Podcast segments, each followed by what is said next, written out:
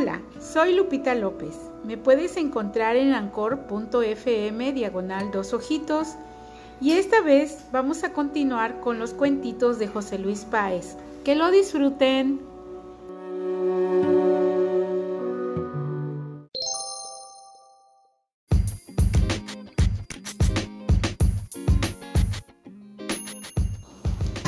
El caracol metiche.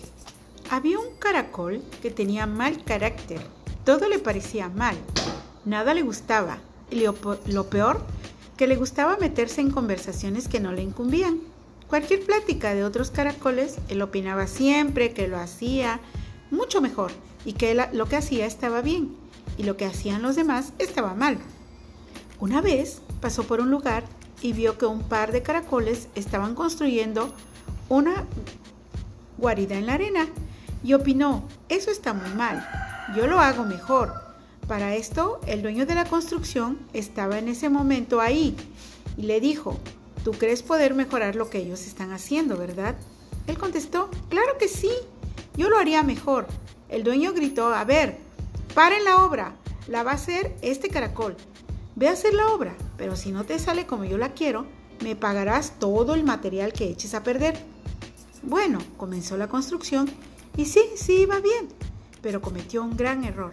La estaba haciendo muy cerquita de la playa y cuando ya la estaba terminando, se vino una ola y la derribó, llevándose todo el material. Cuando llegó el patrón, dijo, ¿qué pasó, caracolito? Pues el agua se llevó todo el material. Pues ahora, dijo el patrón, me pagarás todo lo que se echó a perder. Y si no lo haces, te meteré a la cárcel.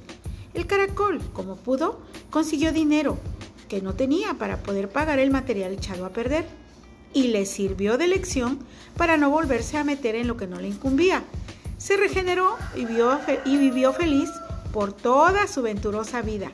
Y bueno, colorín colorado, esta historia se ha terminado.